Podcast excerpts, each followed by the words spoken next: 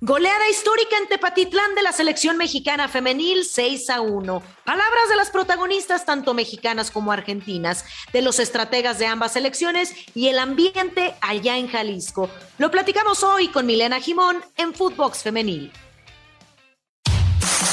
Footbox Femenil, un podcast con las expertas del fútbol femenino, exclusivo de Footbox.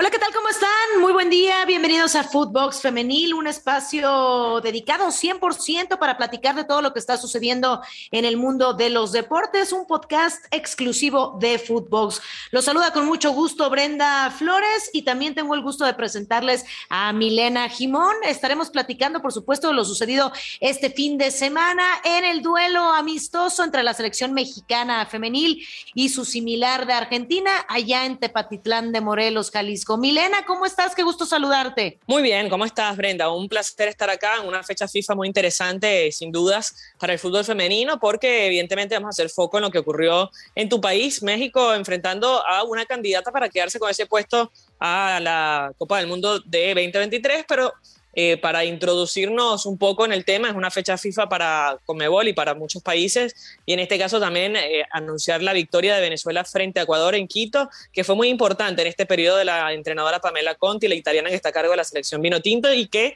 eh, enaltece a esta selección, también la perfila como una candidata para esa clasificación. Totalmente de acuerdo. Partidos interesantes se, se, vivieron en esta, en esta fecha, fecha importante, algunos amistosos. Y bueno, pues nos vamos a enfocar en lo que ya comentaba al inicio de este podcast. Eh, nos vamos hasta Tepatitlán de Morelos, Jalisco, mi tierra, tierra eh, alteña, donde en el estadio Tepa Gómez se presentaron ambas escuadras, tanto la selección mexicana femenil como su similar de Argentina, en un estadio lleno de tradición, lleno de historia poco a poco ha ido mejorando, como lo es el estadio Tepa Gómez.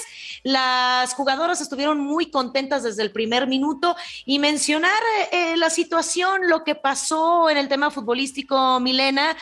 México termina por pegarle 6 a 1 a Argentina, un error de la guardameta mexicana es el que marca el único tanto para la selección de Argentina, que después México toma buen ritmo en la primera parte y sobre todo en el segundo tiempo, donde ya las jugadoras se adaptaron de mejor manera. Muchos puntos que resaltar de cada una de las eh, que militan en la selección mexicana, pero también mencionar lo de Argentina. Tenía cinco partidos, eh, los últimos cinco partidos disputados sin ganar, y hay que mencionar lo de Ruth Bravo, esta jugadora jugadora que milita acá en nuestra Liga Mexicana. Hola, mi nombre es Rogelio Funes Mori, soy jugador de Radiados.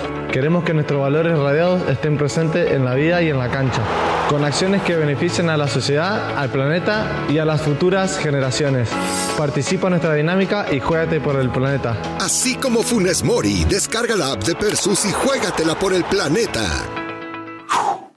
¿Cómo analizar ambas escuadras, sobre todo eh, a la Argentina? Bueno, eh, yo la verdad que desde el cambio de entrenador no he visto una mejoría absoluta de esta selección nacional de Argentina. Eh, evidentemente, lo que querían las jugadoras, y lo conozco de, primera mano, es intentar jugar más ofensivo, sobre todo por las piezas que hay en la selección. Pero la verdad que cuando y, era parte de las cosas que yo hablaba. Cuando entras como no favorita, como no candidata, que te metiste por la puerta de atrás en un repechaje a un mundial, no puedes salir a buscar todos los partidos, sino defenderte y a partir de ahí generar el ataque, que fue lo que hicieron eh, en el Mundial de Fútbol de Francia. Le fue muy bien porque empataron con Japón y después hicieron muy buenos partidos eh, frente al resto de las selecciones y casi clasificándose en el último jornada eh, con un partidazo ¿no? que vivieron las argentinas con una remontada a Florbón segundo. Pero en, en definitiva esta es otra historia. Con Germán, el nuevo entrenador que tiene esta selección nacional, que está utilizando jugadoras eh, prácticamente la base de esa Copa del Mundo, con la Roquette, con Ruth Bravo, como lo decías, pero Ruth Bravo un poquito más adelantada, porque en esa selección de 2019 eh, jugaba más atrás, más de contención, o de lateral en realidad. Y después con otras jugadoras haciendo, para mí, eh, posiciones que no estamos acostumbradas a ver. El caso de Vanessa Santana, más de cinco en vez de lateral izquierdo. Eh, pero bueno, esa dupla de Agustina Barroso y Cometi, que son para mí dos centrales extraordinarias, sufrieron mucho frente a México. Y justamente, mi querida Milena, vamos a escuchar a la defensora Agustina Barroso, perteneciente al Palmeiras y selección argentina, hablando respecto a este partido y cómo lo imaginaba, cómo imaginaba este duelo contra el equipo tricolor. Sabemos que México es una selección que está evolucionando también, eh, igual, al igual que nosotras. Así que feliz de estar acá, reencontrarme de nuevo con el grupo y trabajando como siempre. Creo que todas las selecciones están en un proceso de recambio, eh, al igual que la nuestra. Creo que México está en la misma situación, pero vimos videos de, de los partidos, vimos el video contra Colombia y creo que es una selección fuerte, eh, principalmente en el ataque. Así que bueno, en el sector de la defensa vamos a tener que estar bien concentradas y claro, eh, poner en práctica nuestro juego, que es lo que Germán nos está inculcando en este último tiempo. Ahí escuchamos las palabras de Agustina Barroso, defensora del equipo albiceleste. Y bueno, destacar los momentos interesantes. Bonsegundo, ya lo decía Milena, al minuto 12 aparecía para hacer la única anotación eh, para el equipo albiceleste. Y después Stephanie Mayor de penal hacía el primero de dos tantos para su cuenta personal, doblete de Stephanie Mayor. Por otro lado, Alison González, la jugadora rojinegra, también se aventó un doblete.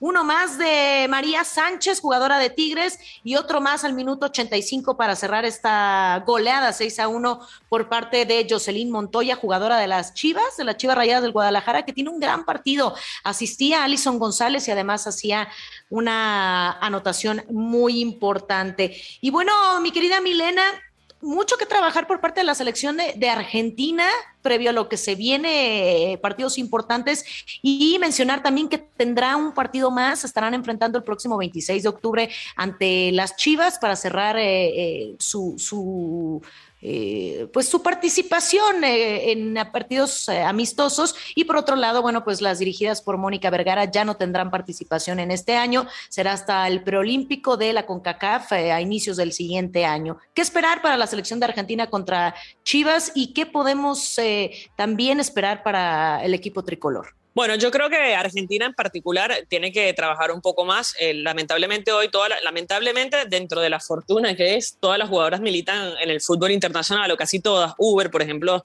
juega en Boca, una de las, una de las titulares en ese partido, pero la mayoría juegan en el fútbol internacional. Entonces es difícil eh, convocarlas para hacer microciclos y este tipo de trabajo tan necesario en una Conmebol o una eliminatoria que es muy complicada para los que pertenecen justamente a esta confederación, porque es, es una pérdida de, a ver, de posibilidades estos espacios de fechas FIFA, eh, porque tanto Argentina como Colombia, Venezuela, todos los que pertenecen a Conmebol solamente tienen un espacio para clasificarse a Juegos Olímpicos, a Juegos Panamericanos y a la Copa Mundial. Entonces, ¿qué es la Copa América? Y va a ser el año que viene. Así que eh, se pierden tres años de competencia por hacer un solo evento y clasificarte justamente a los tres eventos más importantes que tiene el fútbol mundial. Entonces, yo creo que, bueno, estas ventanas son muy importantes, tienen que trabajar mucho más porque esto es un baño de humildad que te da México, una selección que está muy preparada desde lo local, por eso insistimos que la liga es muy fuerte y que se le está dando mucha prioridad y por eso es importante para la entrenadora, pues las tiene ahí, puede convocarlas y puede mirarlas todo el tiempo. Así que yo creo que Argentina tiene que aprovechar este tipo de, ventanas para poder intentar trabajar un poco mejor de cara a lo que va a ser esa Copa América el año que viene, que te va a clasificar, insisto, los tres primeros a la Copa, o sea, eh, tienen Juegos Olímpicos, Copa Mundial y, y bueno, los Panamericanos. Así que es muy difícil que clasifiquen de las 10 selecciones van a clasificar 3 y 2 van a ir al repechaje en una Copa Mundial que va a aumentar los cupos. Ahora hablamos de ventanas, hablas de ventanas, Milena, para abrir la parte futbolística, pero también eh, hay que eh, hablar de las ventanas, todas estas que se han ido abriendo para evitar el grito homofóbico, para luchar por esta igualdad y sobre todo para que las mujeres destaquen en el ámbito futbolístico. Y justo hablando referente a este grito homofóbico que cada semana estamos haciendo hincapié en las distintas ligas de que se respete, que no se grite en esta, estas situaciones. Vamos a escuchar a Kenty Robles, eh, la jugadora mexicana que milita en el Real Madrid, hablando referente a este grito homofóbico, de unas palabras previas al partido, haciendo alusión a toda la afición mexicana ahí en Jalisco, que por favor se respete un partido.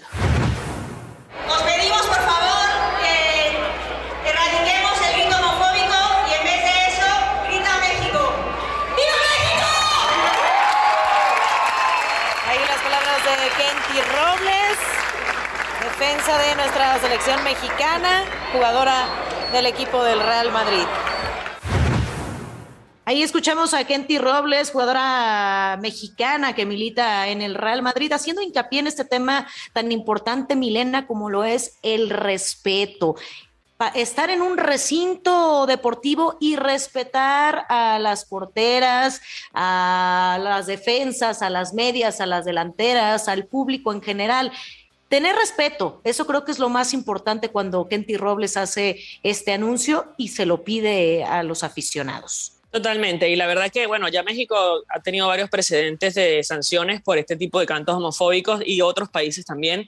Eh, yo creo que el, el, que compra los tickets cree que tiene el derecho de, hacer lo que sea simplemente por adquirir el ticket y no es así, es simplemente un derecho a, una, a un asiento. Entonces, eh, la educación pasa primero y evidentemente acá van a tener que hacer un manejo importante de sanciones para que la gente aprenda los golpes, porque si no aprenden por, por una cuestión natural, eh, es importante que por lo menos aprendan eh, por eh, sanciones. Entonces, bueno, me, gusta este tipo de iniciativas de las jugadoras, este llamado a, evitar que haya homofobia, el mismo racismo que también están combatidos en, en las ligas sobre todo en la inglesa, por ejemplo, y ojalá la gente concientice esto, porque esto está dañando el fútbol y lo vemos cada fin de semana con la violencia en el fútbol francés, por ejemplo, el domingo después que salieron algunos aficionados a, a correrlo a Ronald Koeman después del mal resultado frente al Real Madrid en el clásico y hablamos en el fútbol masculino y pasa en el fútbol femenino. Así que, bueno, lamentablemente es una falta de educación y vamos a tener que,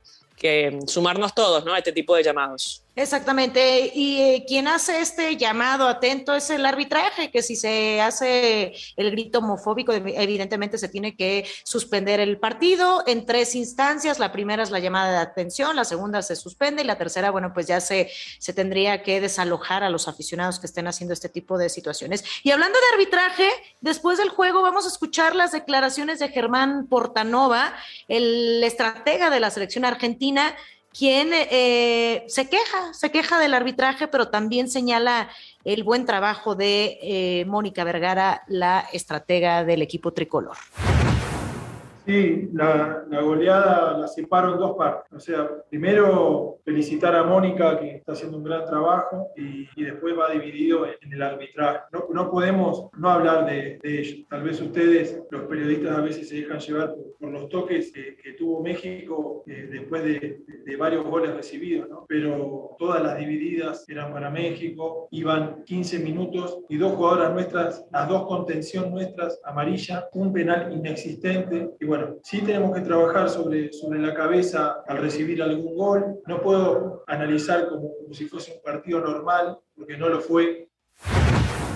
Ahí escuchamos a Germán Portanova hablando referente al arbitraje, todo lo sucedido en este partido, que me parece que ambos equipos eh, en el, en el primer tiempo estuvieron pegando mucho, sobre todo Argentina llegaba muy potente, muy fuerte y, eh, el, árbitro menospreciaba este tipo de situaciones, después se pegaron más duro, pero ya en la segunda parte como que se controla esta situación y, el, el estratega se queja de este arbitraje, pero también hace hincapié al buen trabajo de Mónica Vergara. Sí, yo creo que se tiene que enfocar en darle rodaje y dinamismo a este equipo. Bueno, tiene la noticia de Flor Segundo que volvió a la convocatoria después de que salió del entrenador anterior y tenía una mala relación con ella y, es una muy buena goleadora. Eh, yo creo que tiene que darle foco a, a que su equipo juegue, que tratar de, evidentemente, minimizar los aspectos externos y enfocarse en el trabajo del equipo de la selección nacional porque le queda poco tiempo para trabajar y bueno, es una selección con mucha, eh, con, mucha materia, ¿no? Porque no solo la sub-20, sino la de mayores tiene muy buena categoría en cada una de sus filas. Totalmente de acuerdo. Y hablando de la selección mexicana femenil, bueno, pues recordarles a todos que arranca con un triunfo en esta era Mónica Vergara, eh, 3 a 1 frente a Costa Rica. Tiene la victoria contra Colombia 2 por 0, lo más eh, rescatable, lo más a resaltar del trabajo de Mónica. Y termina este año con eh, victoria goleada 6 a 1, por lo que se siente muy contenta y sabe yo creo que sabe reconocer los errores, identificarlos para poder cambiarlos. Creo que su equipo puede dar aún más y vamos a escuchar a Mónica Vergara. muy contenta con las jugadoras, con esa inteligencia emocional que mostraban en el partido y fieles a trabajar lo que se ha estado practicando. Me parece que hoy pudimos eh, ser más contundentes. Como les he dicho, siempre tener una victoria es un buen aliciente, pero también nos deja mucho, muchas zonas de aprendizaje que tenemos que seguir mejorando para poner eh, el fútbol de nuestro país en donde queremos agradecer este, al Estado de Jalisco, agradecer a la Federación Mexicana de Fútbol por de verdad lograr estos acuerdos de poder traer a nuestra selección aquí al estadio de Tepatitlán. Muy agradecida con el apoyo de la gente, con la hospitalidad, con la cordialidad.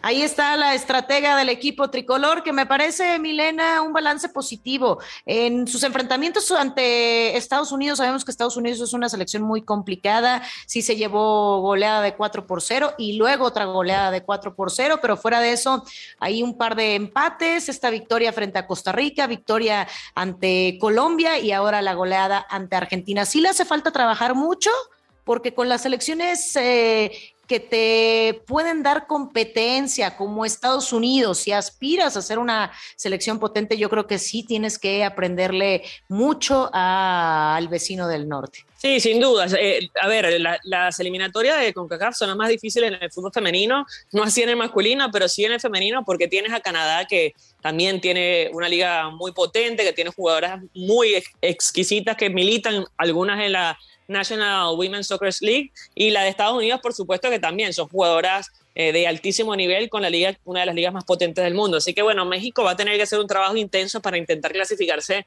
a esa Copa del Mundo, por supuesto, pero, pero bueno, lo importante es el trabajo que se está haciendo no solo a nivel local eh, de clubes, sino a nivel de selección y creo que este resultado frente a Argentina es eh, muy importante para el perfil que está buscando justamente esta selección y tratar de competir, ¿no? Exactamente, y además se va contentísima, ¿cómo no? Mónica Vergara se va feliz con el recibimiento que le dieron allá en los Altos de Jalisco, en Tepatitlán. Claro, Milena, te voy a invitar un día, es mi tierra, somos muy agradables, dicen por ahí que el tesoro está en su gente, ese es como el eslogan de, de la ciudad de Tepatitlán, y yo creo que sí, recibieron muy bien a las seleccionadas mexicanas, a, evidentemente también a las argentinas, que se fueron muy contentas después de este partido, y nosotros también nos tenemos que despedir. Nos vamos muy contentas, Milena, después de esta, bueno, yo más, después de esta victoria 6 a 1. Me la estoy disfrutando, saboreando todavía, pero sé que hay mucho que trabajar. Bueno, eh, felicidades para ti, para toda la ciudad que la verdad se portó, como bien dices, eh, de, muy buena manera y bueno, que sigan los éxitos para la selección mexicana que están dando ejemplos por todos lados de lo, de lo que es el progreso del fútbol femenino. Exactamente. Mi querida Milena, nos despedimos. Muchísimas gracias. Recuerden escucharnos a través de Spotify de lunes a viernes y además seguirnos en nuestras cuentas personales en este podcast exclusivo de Footbox. Antes de despedirnos, los vamos a dejar con este, pues, estos aplausos, estas emociones por parte de la afición mexicana, por parte de la afición de Tepatitlán, Jalisco, después de la victoria 6 a 1, que solo fueron aplausos para las jugadoras mexicanas. Nos despedimos y escuchen cómo se despidió Tepatitlán, Jalisco.